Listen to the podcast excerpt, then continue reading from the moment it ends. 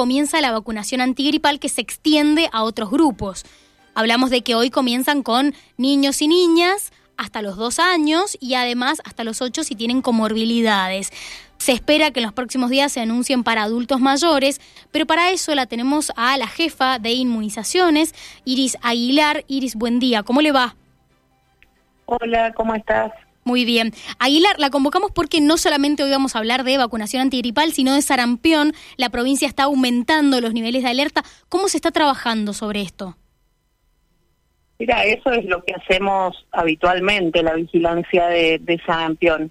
Es un trabajo silencioso que se hace todos los días del año y básicamente consiste ahora por el por el alto nivel de alerta a raíz de los brotes de sarampión en países vecinos como Brasil y el caso confirmado que, que se ha detectado en Ciudad Autónoma de Buenos Aires hace que nosotros estemos atentos ante cualquier sospecha de sarampión para activar las acciones de bloqueo en terreno. Pero ese es un trabajo que se hace todos los días del año tal vez lo que hacemos ahora después de, un largo periodo en donde todo era COVID es volver a sensibilizar sobre la importancia de estar atentos eh, a la, posible o eventual aparición de casos de sarampión. ¿Por qué es tan grave que atendamos el tema, por qué tan importante que atendamos el tema de sarampión? ¿Qué implica que esta enfermedad vuelva a circular en el país? Bueno, el sarampión tiene, es sumamente contagioso eh, en primer término tiene una tasa de ataque del 90%, es decir, de cada 100 personas que no están vacunadas, a 90 las va a enfermar, a una una de cada de cada 100 hará neumonía, una de a dos de cada mil va a ser una encefalitis, una a dos de cada mil va a morir y 4 a 10 de cada 100 mil puede hacer a los 10 años una complicación neurológica muy seria, grave, porque tiene un 100% de mortalidad, que es la panencefalitis esclerosante subaguda. Por lo tanto, si tenemos una enfermedad altamente contagiosa, que tiene este tipo de complicaciones graves que requieren internación, eh, claramente eso desbordaría el sistema de salud y por otra parte implica un movimiento territorial de los equipos de salud en donde ante la sospecha, no caso confirmado, sospecha, porque no esperamos el resultado del laboratorio, hay que salir a hacer acciones de vacunación cinco manzanas a la redonda del caso sospechoso. Claro, o sea que sería peor que, COVID. Esto implica una logística y un, un despliegue de recurso humano muy grande eh, en un contexto de un personal de salud que está agotado, que está cansado por lo tanto, si tenemos una vacuna segura, eficaz, que es gratuita, la verdad que no hay excusas para que vacunemos y, evitemos la reintroducción del sarampión en la República Argentina. Sería mucho más complicado de tratar incluso que el COVID. Y es muy contagioso, tanto como COVID. Básicamente nosotros sabemos, porque hemos estado haciendo acciones de terreno con, con COVID, y es complejo, o sea, ninguna de las dos cosas es bienvenida. hemos tenido en la provincia hasta ahora este, alarmas o algunas denuncias de sospechas, si bien no hay nada confirmado. Sospechas tenemos permanentemente, hacemos acciones de bloqueo, por año hacemos 100, 150 acciones de bloqueo, toda persona que tenga fiebre y exantema, es decir, manchas en la piel, para nosotros siempre es un sarampión hasta que se demuestre lo contrario y hacemos las acciones en territorio. Este año ya hemos hecho varias, eso es lo habitual. Lo que pasa es que ahora lo que incentivamos a los médicos es que aunque la, un paciente tenga otro diagnóstico de otra, de otra enfermedad exantemática, lo mismo tiene que ser investigado por sarampión. De eso se trata. Eh, la manera de confirmar que nosotros no tenemos sarampión circulando es precisamente estudiando todas las fiebres y exantemas que aparezcan en la provincia. Bien, cuando dice exantemas son esas manchitas en la piel, esas manchitas en la piel. Todas esas, como te decía, todos esos casos de fiebre y exantema, nosotros los vamos a bloquear, aunque sean sarampión negativo por el laboratorio posteriormente. Exantemas son precisamente sarpullido, manchas en la piel. Fiebre y manchas en la piel, las dos cosas, no por separado. Bien, eso entonces es lo que tiene que tener en cuenta todas las personas que nos estén escuchando, que ante la aparición de esos síntomas en conjunto, sí o sí consultar al médico. Correcto. Em, Aguilar, ¿por qué se pide especialmente a los nacidos después del 65 que revisen su calendario de vacunación?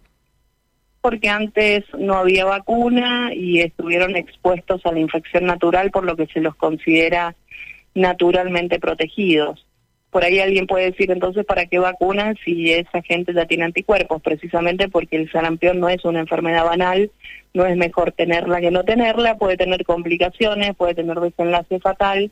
Por eso los nacidos antes del 65 estuvieron expuestos al virus porque no había vacuna y tienen defensas naturales. Los nacidos a partir de 1965 tienen que tener la constancia de haber recibido en cualquier momento de su vida al menos dos dosis de vacuna que tenga componente antisarampionoso, doble viral o triple viral. Bien, así aparece en el, en, el calendario de vacunación, doble o triple.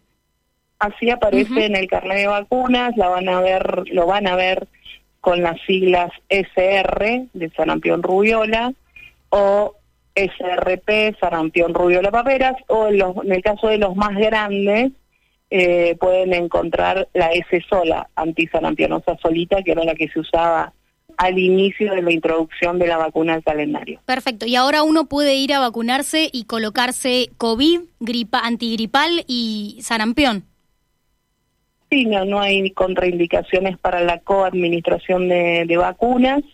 Eh, lo que sí es importante recalcar es que la vacuna que tiene componente contra sarampión no se puede administrar en inmunosuprimidos ni tampoco en mujeres embarazadas, por lo que es importante que sus convivientes estén debidamente vacunados para hacer precisamente de, escudo protector, de inmunidad de rebaño a estos grupos de, riesgo. Bien, la última en relación a sarampión. Sí, no recuerdo habérmela colocado cuando era chico y ahora lo hago. ¿No corro ningún riesgo si sí eh, me había puesto esta vacuna antes? Ningún riesgo. Una, eh, una consulta que tiene que ver con, con, las vacunas y la colocación en eh, las escuelas. ¿Cómo están llevando adelante este, este tema? Eh, ¿Ya se están colocando las vacunas? ¿Ya han dado aviso a los padres? ¿Los padres están recibiendo bien que a sus hijos se los vuelva a vacunar en la salita de cinco? Ya estamos hace más de un mes con la, con la vacunación escolar en toda la provincia, tanto nivel inicial, primaria y secundaria en el caso de vacuna COVID para iniciar o completar esquemas, en el caso de vacuna COVID con consentimiento informado y en el caso de las vacunas de calendario que se ponen a los 5 y a los 11 años con la notificación correspondiente porque son vacunas obligatorias. Pero eso es algo que ya se está desarrollando de manera conjunta con la Dirección General de Escuelas desde hace más de un mes. Hasta acá sarampión, pasemos antigripal porque hoy comenzó para niños hasta dos años eh, y hasta ocho si tienen comorbilidades. Nos pregunta un oyente, nos preguntaba más temprano, ¿cuándo comienza para adultos mayores? No va a anunciar la ministra en el curso de la semana y te hago la corrección, no es hasta dos años, es de seis a veinticuatro meses.